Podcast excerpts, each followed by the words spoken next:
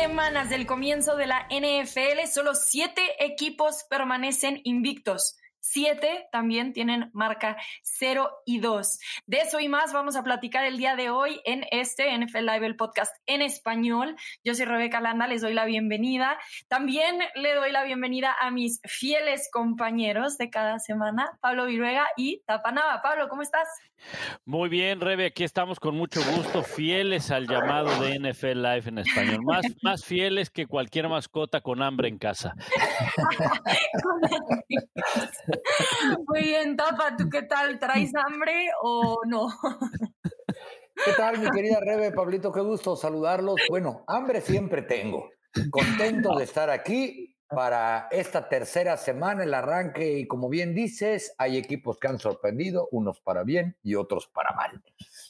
Así es. Bueno, a ver, hay algunos que no sorprenden que tengan esta marca invicta, ¿no? Podemos hablar de los Tampa Bay Bucks, los Rams o los 49 de San Francisco. Hay algunos que sí son inesperados. Vamos a repasar antes de que les dé la palabra cuáles de estos equipos tienen marca 2 y 0. Los Raiders de Las Vegas, las Panteras de Carolina, los Cardenales de Arizona, los Broncos de Denver, además de los que evidentemente ya mencioné. Pablo, ¿cuál de estos equipos te sorprende más que haya iniciado la temporada así, con marca 2 y 0?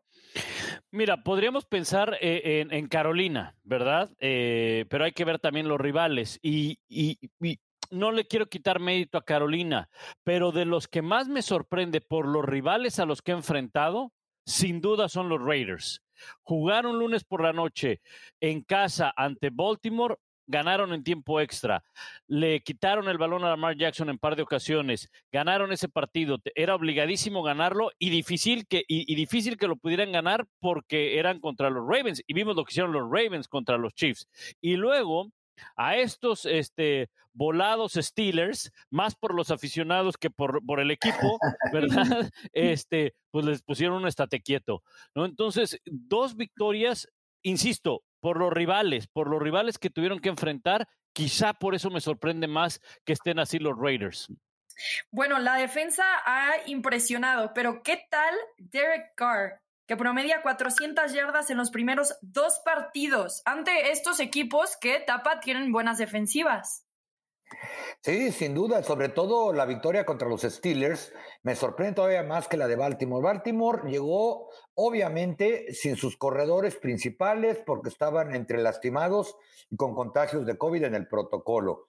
Baltimore tuvo que activar a un tal eh, Tyson Williams para que jugara, y digo un tal porque creo que ni sus compañeros lo conocían, ¿no? Pablo lo comentaba aquí hace par de semanas que se los presentaron, le dijeron vamos a correr la 3-2 directa porque es la única que te sabes, y vamos ya ¿no? a, jugar, como dicen en Puerto Rico.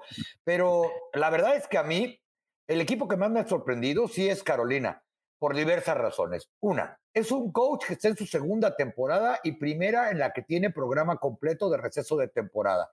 Dos, cuando decidió llevar a Sam Darnold para que fuera el coreback titular, todo el mundo nos moríamos de la risa, sobre todo después de lo que había pasado con Dan, la quien ya daban, o quizá todavía dan, o damos por un caso perdido después de haber sido un jugador reclutado muy alto en el draft colegial. Pero con todo lo que se pueda hacer, es cierto, el primer partido se lo ganaron a un equipo que ojalá gane esta temporada, que son los Jets de Nueva York, que ha permitido 10 capturas a su coreback en apenas dos juegos. Pero ¿qué tal la victoria contra los Saints? Eh? Unos Saints que venían de aplastar con todas las letras a los Green Bay Packers, que tiraron toalla en el tercer cuarto y salió incluso antes de terminar el partido Aaron Rodgers. Un equipo de Carolina que tiene una defensa que por lo menos en estos dos partidos es la primera en cualquier estadística trascendente que hay en la NFL. Me refiero en yardas permitidas totales, yardas contra el pase, yardas, contra la carrera y puntos aceptados.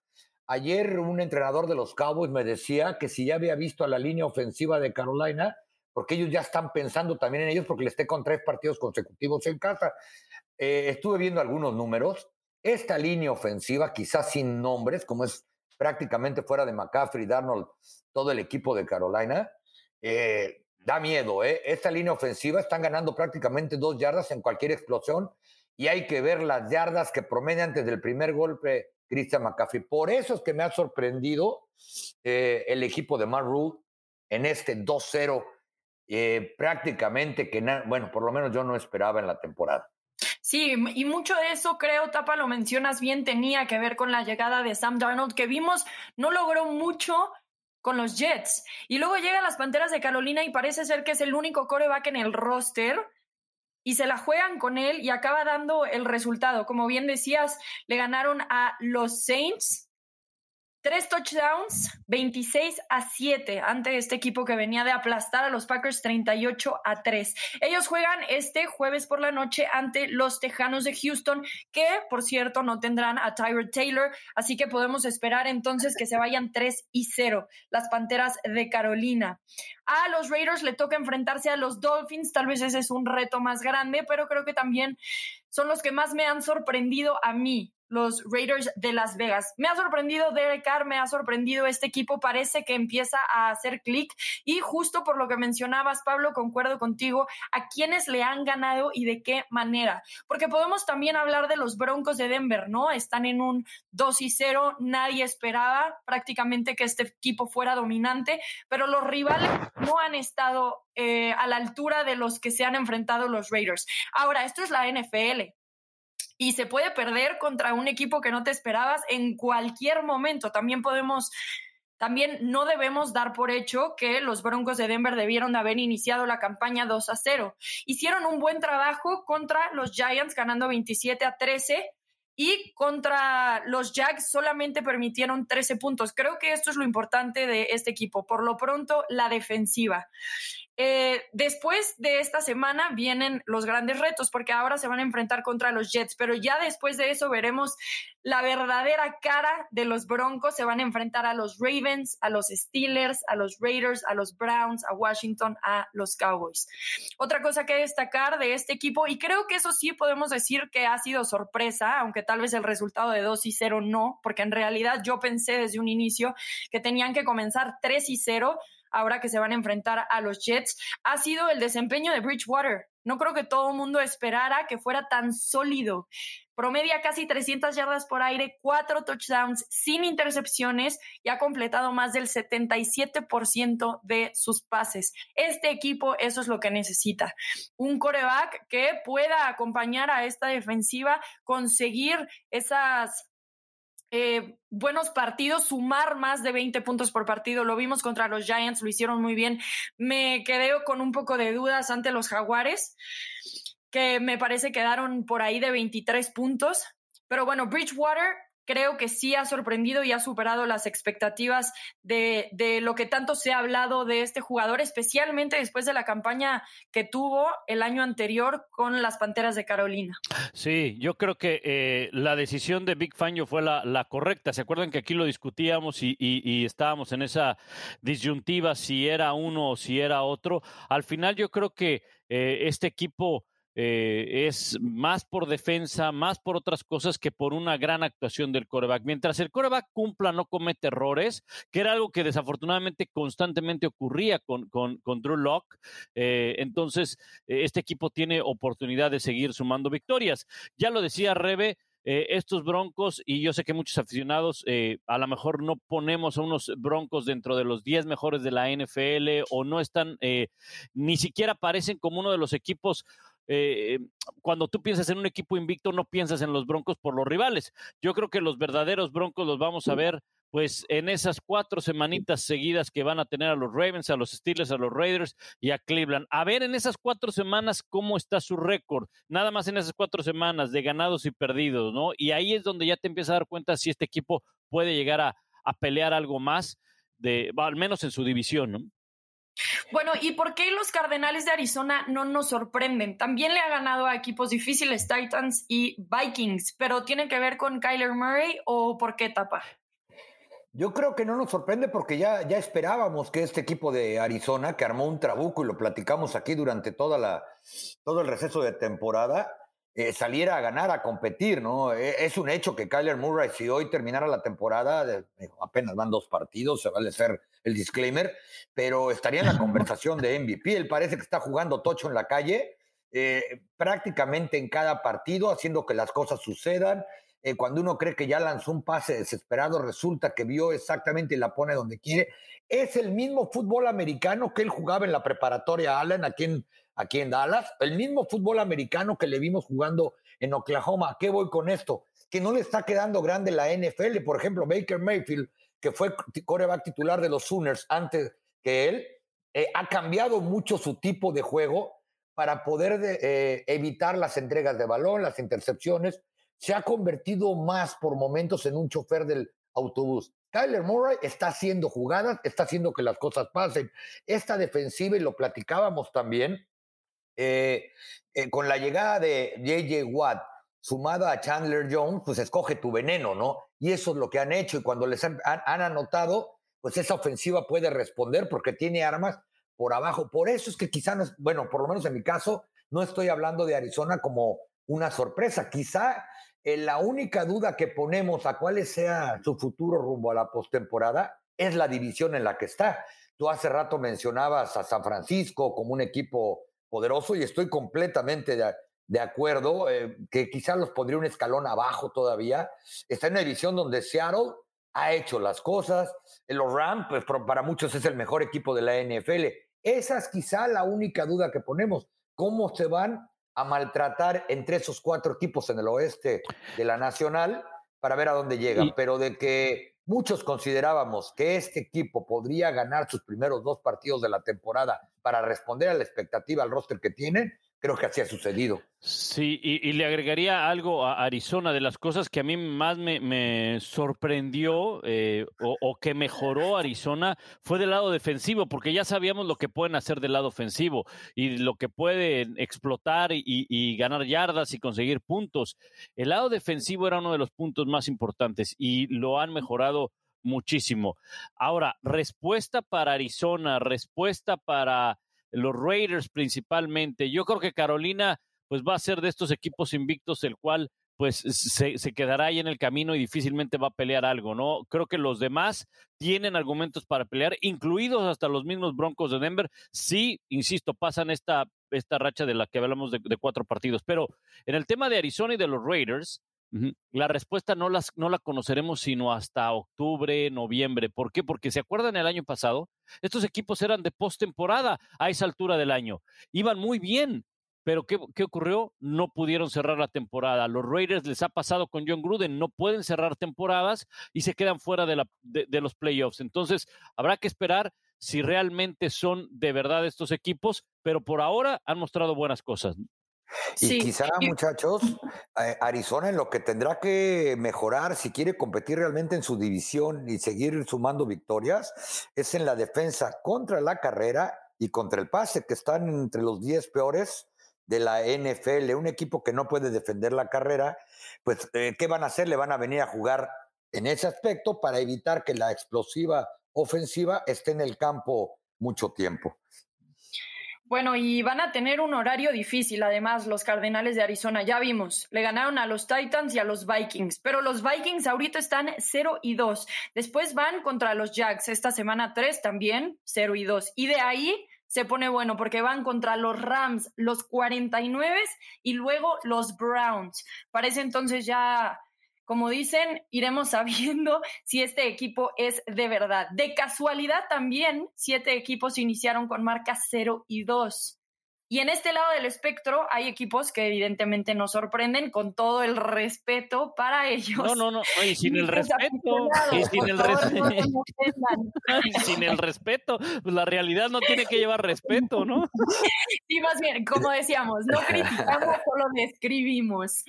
Eh, no, y sí se vale criticar cuando ves un equipo, jugadores que andan este, por abajo del estándar, de los salarios y de las expectativas, como dice Pablito, con respeto, sin respeto, la matemática no miente. Cero, dos. Así es. Cero y dos para los Jets y los Jaguars, que nos sorprenden. Hay otros que en realidad no se esperaba, pero tampoco es que sorprenda mucho. Y hay algunos que de plano no los veíamos iniciando la campaña 0 y 2. Entonces, ahora sí, vámonos con eso. ¿Cuál de los equipos que no ha ganado los sorprende más que estén con esta marca negativa de 0 y 2? Tapa, ¿quieres empezar? Sí, para mí son los Minnesota Vikings. Yo sé que no son un equipo de Super Bowl, como yo llegué a considerar antes de comenzar la temporada 2020, pero tampoco son un equipo que yo me hubiera esperado que iban a perder contra los Cincinnati Bengals, cuyo coreback Joe Burrow regresaba de, de prácticamente nueve meses rehabilitando una lesión grave de rodilla, con un roster que está creciendo, me refiero al de Cincinnati, y Minnesota con una supuesta defensiva muy eh, bien pagada y bien reforzada en la agencia libre. Mike Zimmer ya no siente, me refiero al entrenador en jefe, que además eh, solía ser un gran, gran coordinador defensivo tanto en Cincinnati precisamente como en Dallas, y que por eso consiguió su trabajo de head coach, al que le han aguantado demasiados años, yo creo que eh, con ventanas de oportunidad de trascender, iba a tener el fiasco defensivo que está teniendo en los primeros dos partidos. Cincinnati le anotó 27 puntos. Ya vimos lo que hizo Arizona con ellos, eh, metiéndoles 34, 34 puntos. El ataque anda bien, pero es un equipo que parecería mal entrenado. Tú no puedes llegar a la NFL y pensar que le vas a ganar al equipo que sea, si se llame Bengals, con 116 yardas por castigo en la primera, en la primera jornada. Después, no vas a poder permitir que cualquier equipo, incluyendo a Cincinnati, que por cierto también le superó las 100 yardas, y después Arizona, te haga jugadas en las que el coreback está por atrás, prácticamente 7 segundos con el balón, hasta que, reitero, Kyler Murray, que parece que está jugando este, tochito con squats en la calle, te complete pases de 20, 30 y 40 yardas.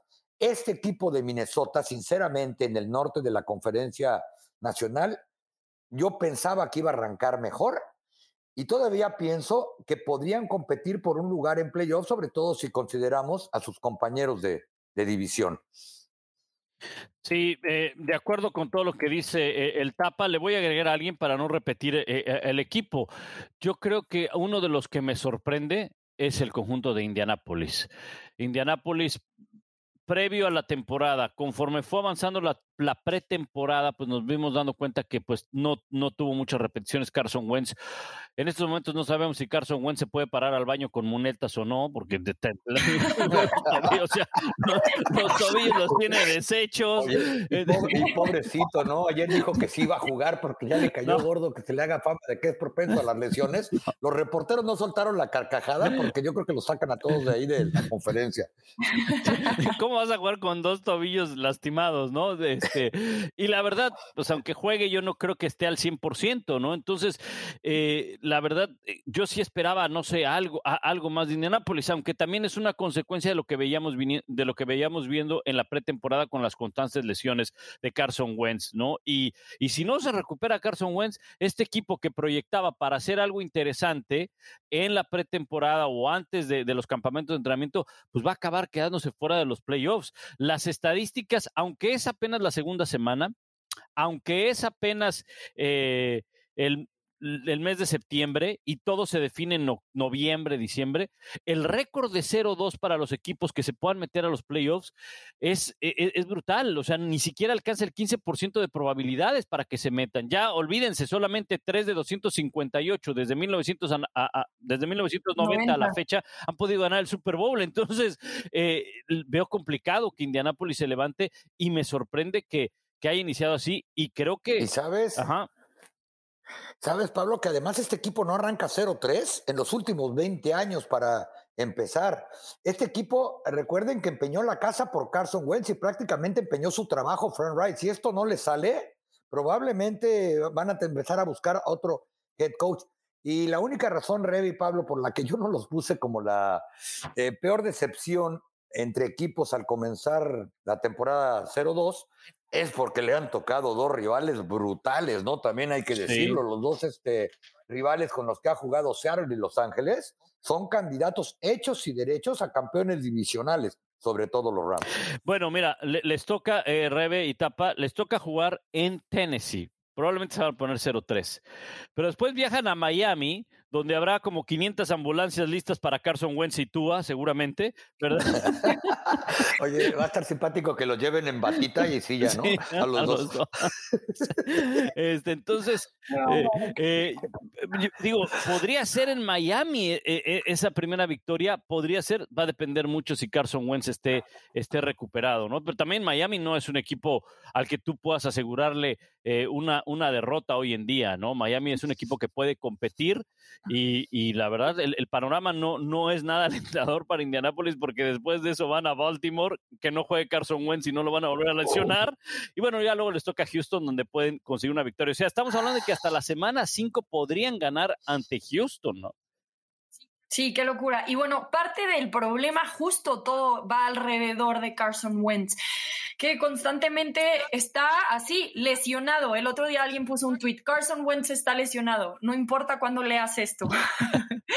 Parece que siempre está lesionado. Y tienen un buen staff de cocheo, pensarías, tienen una defensa sólida, una línea ofensiva decente, pero con Carson Wentz así no se puede. Por ahora va a ser Jacob Eason el nuevo coreback. Si es que Wentz no puede jugar, ya dijeron los Colts que están tratando de aventar el, ¿cómo dijeron? El lavado por la ventana, tratando de hacer que el coreback esté listo, pero evidentemente con dos lesiones en el tobillo se ve difícil. Por el otro lado, yo estoy de acuerdo con Tapa, el que más me ha sorprendido son los Vikings, creo que han encontrado más bien la forma de perder. En la semana 1 ante los Bengals en tiempo extra, Dalvin Cook fue, hizo un fumble, acabó ahí el partido. Ante los Cardenales se, se quedaron a un gol de campo de 37 yardas, muy viable.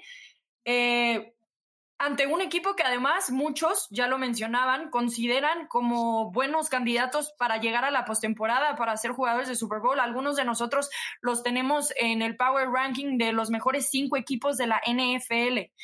Así que pensando que este equipo solo ha perdido por cuatro puntos acumulados, sí creo que pueden voltear la temporada. Hablabas del porcentaje, Pablo.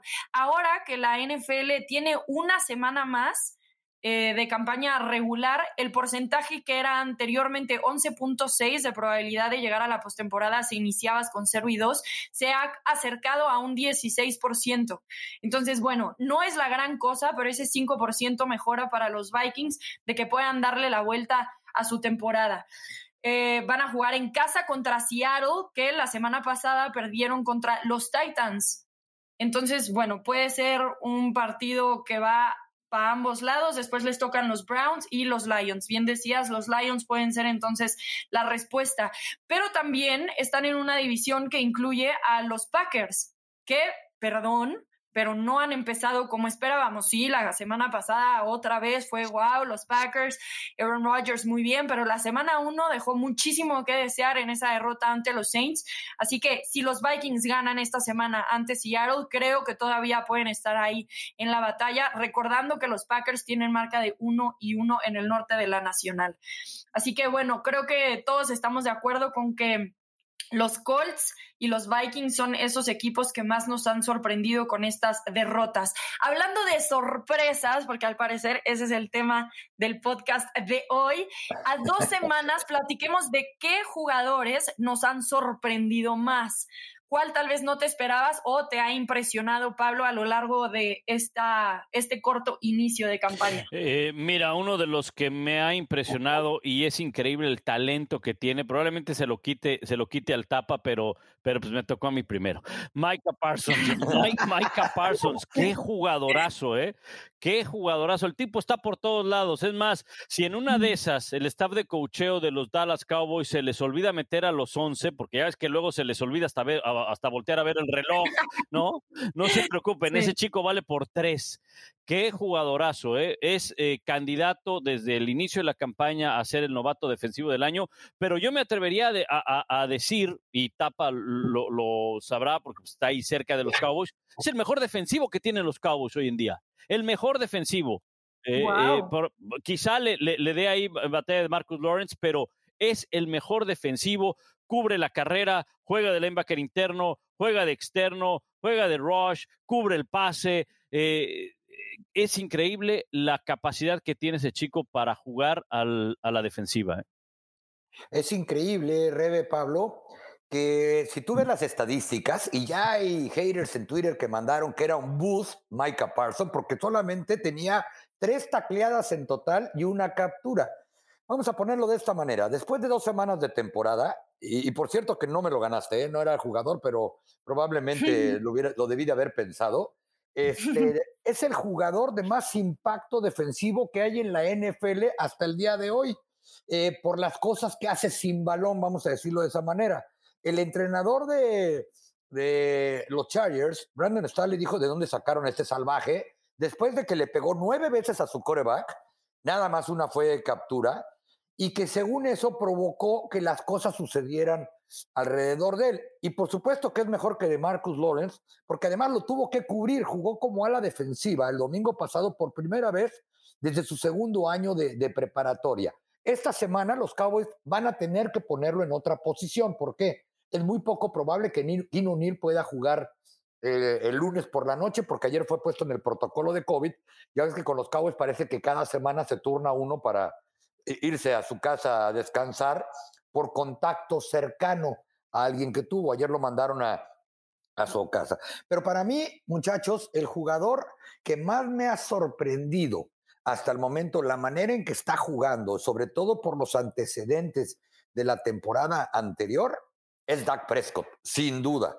Este mm. muchacho no jugó en 11 meses, le destrozaron una pierna, eh, sobre todo de la rodilla para abajo. Muchos dudaban que estuviera para octubre listo para jugar. Y no solamente son las yardas que ha puesto, que tiene más de 600, superó por poco ya las 700 yardas en, en dos partidos, sino que no duda, mentalmente ha estado bien, eh, se ha echado el equipo a hombros cuando lo ha necesitado ha repartido el balón entre 11 receptores diferentes, ha cambiado alrededor del 35% de las jugadas sobre la línea.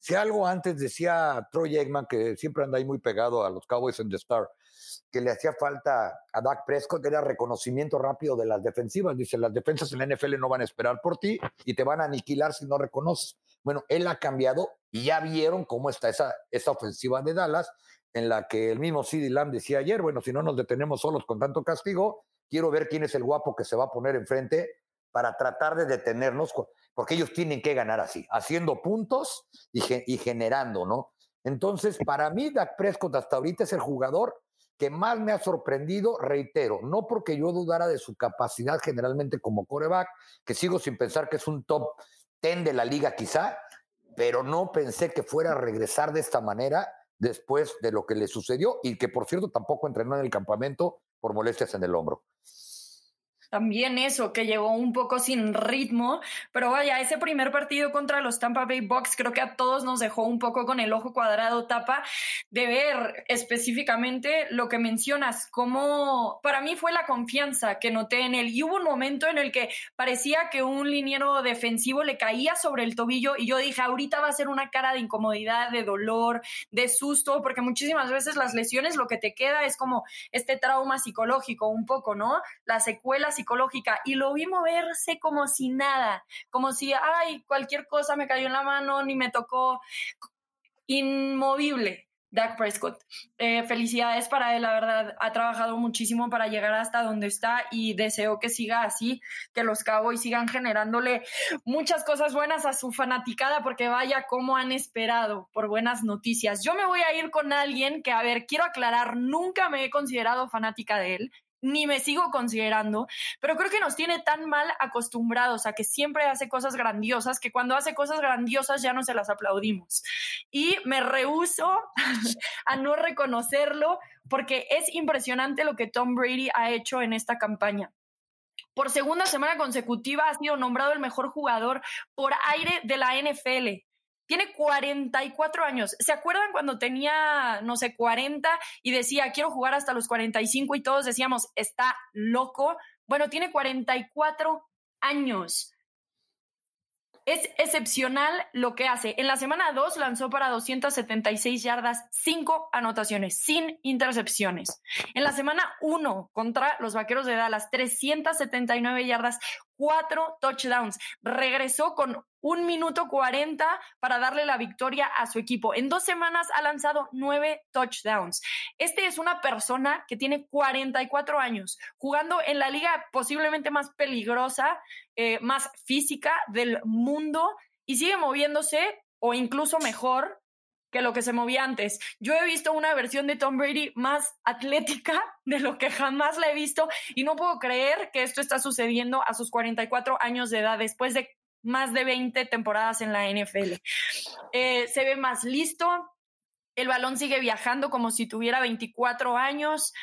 A mí me parece equivocado no darle su reconocimiento a Tom Brady. Sé que nos tiene acostumbrado a cosas buenas, pero no podemos dejar de complementar lo que ha hecho a lo largo de esta campaña. Nueve en dos partidos. Y sabe, Rebe, que yo no lo mencioné porque no me sorprende. Tristemente, como tú acabas de decir, cuando los 40 años de edad dijo que iba a jugar hasta los 45, todos pedíamos que lo mandaran al antidopaje o que su señora esposa de plano no, lo, tenía, sí, lo tenía, lo tenía mareado, ya lo que quería era salirse de su casa aunque le pegaran, que iba a estar con su tablita siendo un coach equipado en la banca. Pero ya nos sorprende, hace poco que, pues no sé si bromeó, pero lo dijo con una sonrisa que ya estaba planeando jugar hasta los 50 yo creo que todos los que hemos visto a Brady eh, jugar, precisamente hoy cumple 20 años de que tuvo que entrar por Drew Bledsoe lastimado en aquella carrera por la banda precisamente donde estaba en la banca de los eh, New England Patriots. Pues yo creo que ahora sí todos nos quedamos serios y buscando en el calendario cuándo iba a jugar contra nuestros equipos favoritos, porque sabes que te va a destrozar cada vez que llegue. Así lo traigan, ¿no? Y es cuando uno comprueba lo que me decía un amigo no hay jugadores faltos de atleticismo, simplemente hay jugadores pobres, ¿no? El tipo se ha invertido y trae su propio preparador y demás, y vaya que le he mencionado. Yo le voy a dar una mención honorífica, lo iba a mencionar, la verdad, lo de Prescott lo pensé cuando dije, chin, ya me lo ganaron. A Derek Carr, que tú lo mencionaste con los Raiders. ¿Qué clase de temporada está teniendo? Y yo me atrevería a decir que desde hace varias temporadas es uno de los jugadores menos valorados que hay en la NFL porque hay que ver sus números y son bastante consistentes cada año. Sí. Sí, 400 yardas eh, promediadas en los primeros dos partidos. ¿Y vas a decir algo? No, no, no, de acuerdo, de acuerdo con todo lo, que dicen. Ah, otro que también ha sorprendido, eh, es que no sé si te sorprenda, porque ya sabes la, capacidad que tiene y todo lo que hace, ¿no? Carler Murray eh, es, es como ver a, un chico ahí en un videojuego, ¿no? Al, igual que, que, Lamar Jackson. Oye, volviendo al tema, me, me, causó mucha, mucha risa el día de hoy. No recuerdo qué, qué cuenta de Twitter pero pone el video cuando se lesiona Drew Bledsoe, eh, Drew Bledsoe y entra em, Tom Brady. Bien decía el tapa, un 23 de octubre, el día que estamos grabando este podcast, 23 de septiembre, perdón, 23 de septiembre del 2011. Y el Twitter pone la peor jugada en la historia de los Jets.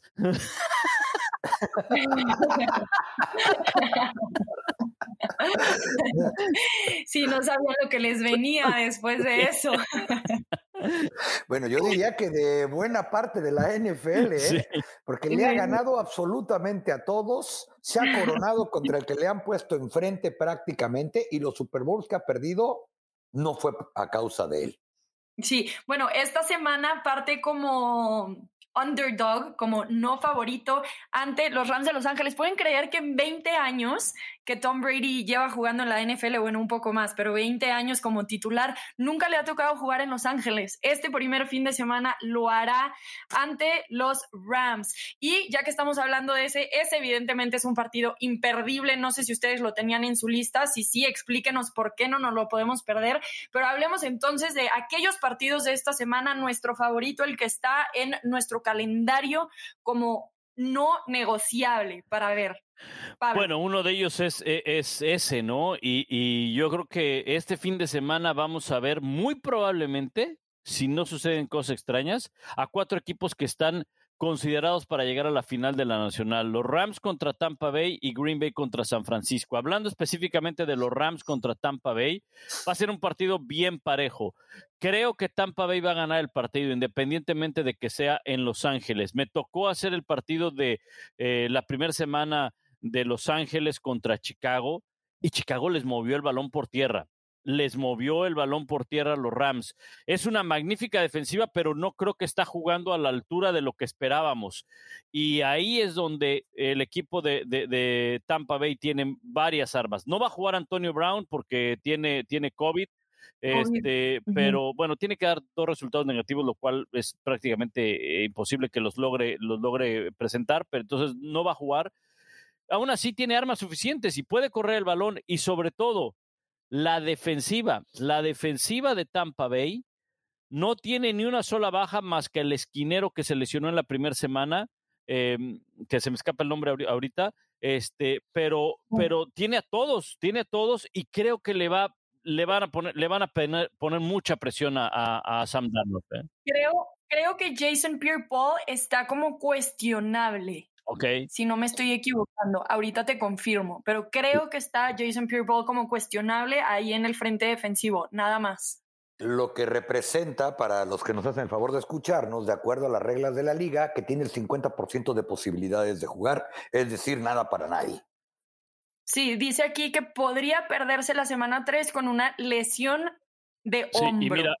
Ya veremos. y el esquinero que salió lesionado en la semana número uno, Sean Murphy Bunting, que se lesionó el codo y está en la lista de, está en la lista de lesionados. Fuera de eso, están eh, con la defensa completa. En la semana uno, contra, contra los Dallas Cowboys, ajá, hay que recordar, se lesionó este esquinero y no jugó Jordan Whitehead, uno de los eh, safeties. Atacaron mucho a, a James Dean, el número 35, pero eh, yo creo que insisto, el problema de los Rams puede pasar este domingo por la defensiva de los Rams. Si no logran frenar el juego terrestre, y va, a ser un, buen partido para Brady. ¿eh? y Brady, como lo decía Rebe, ¿no? Viene de una semana de cinco pases de touchdown y ahí, quizá porque ya nos acostumbramos, pero tienen tres receptores, por lo menos me refiero a los abiertos, con capacidad de mil yardas cada uno y Pro Bowl cada uno, que cobran carito y alguna vez, pues incluso Antonio Brown, que se supone que es el suplente, fue considerado el mejor receptor de la NFL.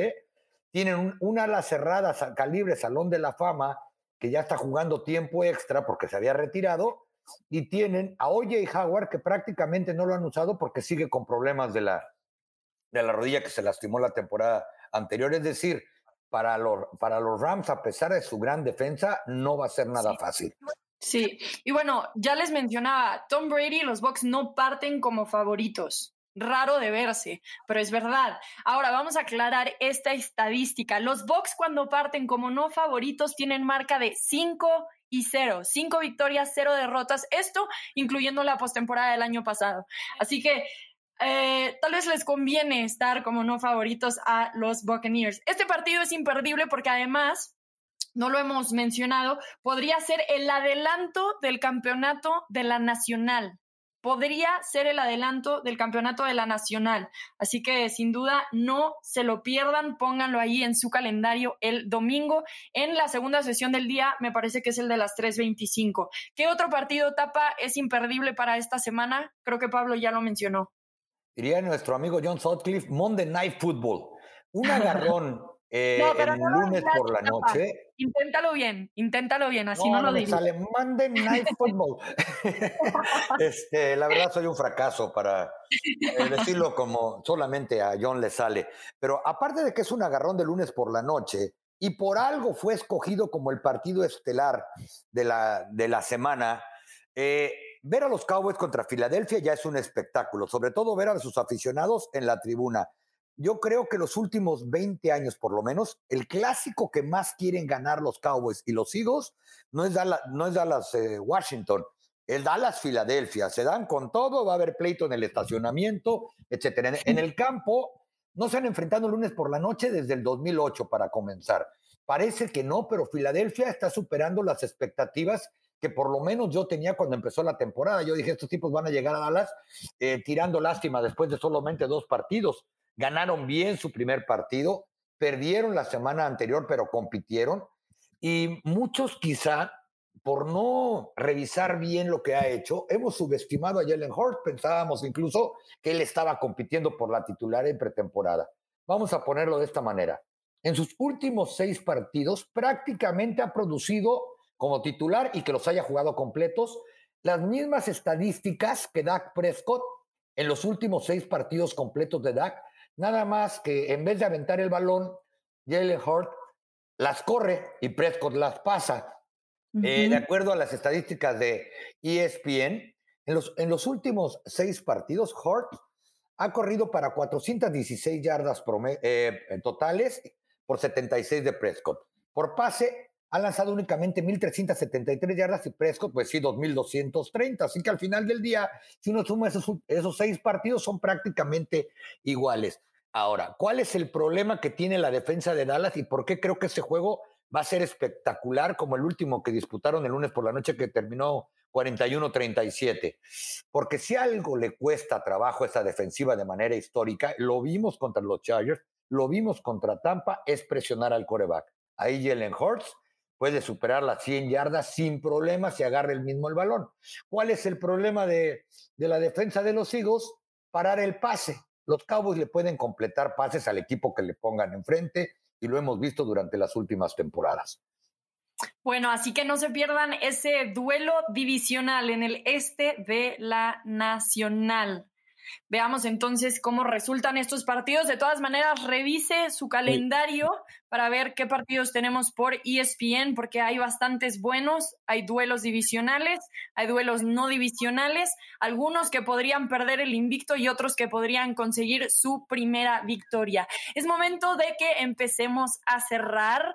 Hablemos entonces de las notitas de último momento, algo que nos quieran compartir. Oye, nada más, no sé si comentamos, comentamos el juego de, San Francisco contra Green Bay. Ese es un, es un muy buen partido, es domingo por la noche, rápido. Creo que, ojo, eh, Green Bay viene a dar un gran encuentro, pero ojo con su defensiva. Su defensiva tiene problemas.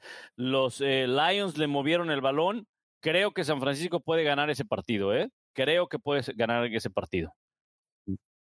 ¿Vas a estar narrando ese partido? Con, con Ciro, con los domingos por la noche, con Ciro Procuna. Así es. Bueno, los esperamos entonces en las pantallas de ESPN, los 49ers ante los Packers en Sunday Night Football. Ahora sí, Tapita, tú siempre traes noticias de último momento, algo que nos quieras compartir. Sí, los Tampa Bay Buccaneers acaban de anunciar, ya lo platicábamos hace un momento, contra quién van a jugar y qué defensa tienen. Antonio Brown se suma a la lista del protocolo por COVID, a la reserva de protocolo. Solo, falta saber cuáles serán las condiciones para ver si puede jugar esta semana, porque acuérdense que tiene que ver con el estatus de vacunación o no, que por cierto no es público. Es decir, un jugador que no está vacunado tiene que pasar por lo menos cinco días en cuarentena antes de, además de los resultados positivos que tienen que ser dos en un lapso de 48 horas. Si fuera un jugador que ya está vacunado, es simplemente con que dé dos resultados positivos, eh, negativos, perdón, en ambos casos, eh, confundí hace rato, negativos en un lapso de 24 horas entre ellos. Eh, creo que es una terrible pérdida para el equipo de Tampa si es que no lo tienen en el campo el próximo fin de semana. Sí, bueno, de hecho, tienes razón en que no es público si están vacunados o no vacunados, pero se puede sacar conclusiones. Literalmente la noticia dice que solamente necesita dos pruebas negativas, así que podemos concluir efectivamente que está vacunado. Lo único, como bien dice Tapa, tendría que dar positivo este viernes, negativo este viernes, el sábado, para así entonces poder jugar el domingo. Em, ¿Tú, Pablo? Sí, un, par de notas. Eh, Larry Landry, el receptor abierto de, Cleveland, no va a jugar. Bueno, es un hecho que no va a jugar, tiene problemas en la rodilla, eh, estará fuera algunas semanas. Y eh, Odell Beckham Jr. parece que puede regresar, está día a día. Tua Tagovailoa está descartado, eh, está descartado también Andy Dalton, van con Justin Fields en Chicago. Y, eh, y por supuesto lo de Tyro Taylor que ya decíamos, ¿no? Que no juega este jueves por la noche. Así es.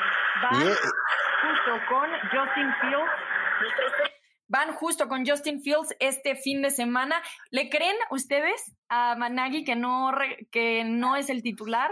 Que una vez que Andy Dalton se recupere ya regresa a la titularidad? Yo sí lo creo, una porque Matt Nagy fue coreback en la NFL y en el fútbol arena y saben que hay reglas no escritas éticas, eh, sobre todo porque estaba jugando bien. Andy Dalton estaba teniendo un arranque de temporada mucho mejor de lo que esperaban. Ahora, una cosa es que lo pongan de titular eh, y que salga en el flip card como titular, y otra cosa de que al mínimo pretexto lo vayan a sacar. Pero yo sí creo que le van a regresar las llaves del carro cuando, cuando esté listo para, para jugar. Y rápidamente, quizá una que ya no es nota, pero pues finalmente así sucede, ¿no? De acuerdo a nuestro compañero Ed Werder de ESPN, eh, los Houston Texans planean desequipar durante toda la temporada a Deshaun Watson. Una fuente se los dijo. Eh, no lo han equipado, ni siquiera, bueno, prácticamente no le han dado ni repeticiones desde el campamento de pretemporada, pero parece que están tomando la decisión de que no lo van a jugar. Esta semana, David Mills, el coreback que fue reclutado en la cuarta ronda del pasado draft, será el titular, a pesar de que uno pensaría que con la lesión de Tyro Taylor, pues voltearan a ver a Deshaun Watson, porque dicen que triunfos son amores en la NFL, pues estos traen el cinturón bien amarrado y dicen que ni así va a jugar Deshaun Watson. Sí, qué bárbaro. Eh, eh esa novela no termina ni terminará. Me parece que hasta finales de esta campaña, inicios de la próxima, cuando legalmente se retome el caso de, Sean Watson. Pues muchísimas no, gracias. Nada más el tema de Sean Watson, la inconformidad que tuvo con el equipo. Después vino todo este tema de, de, las acusaciones, ¿no? Pero eso, eso no se ha resuelto, ¿eh? Eso no se ha resuelto. La decisión que toma el equipo va más allá del tema de las acusaciones, va por la molestia que ha tenido. Ah, Entonces a Dishon Watson le salió, como dicen en el barrio, el tiro por la culata. ¿no? Sí, y la verdad lo que yo veo que están tratando de hacer los Tejanos de Houston es protegerse, porque si Deshaun Watson acaba con lesión, ellos ya les dieron un contrato a este jugador que no quiere jugar para el equipo, que en caso de que si suceda algo no van a poder canjear después, sabiendo que ni siquiera se quiere quedar. También tal vez ellos ni siquiera quieren que se quede ya después de todo el drama que ha sucedido. Así que para mí es eh, como un seguro no jugárselo están dejando a su mejor jugador en la banca, parece ser que lo van a hacer por el resto de la campaña. Si estamos de acuerdo o no, ese ya es otro tema.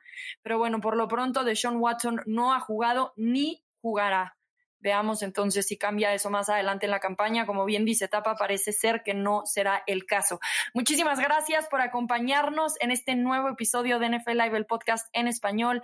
Tapa Nava, Pablo Viruega y Rebeca Landa. Les damos las gracias y nos escuchamos. Hasta la próxima.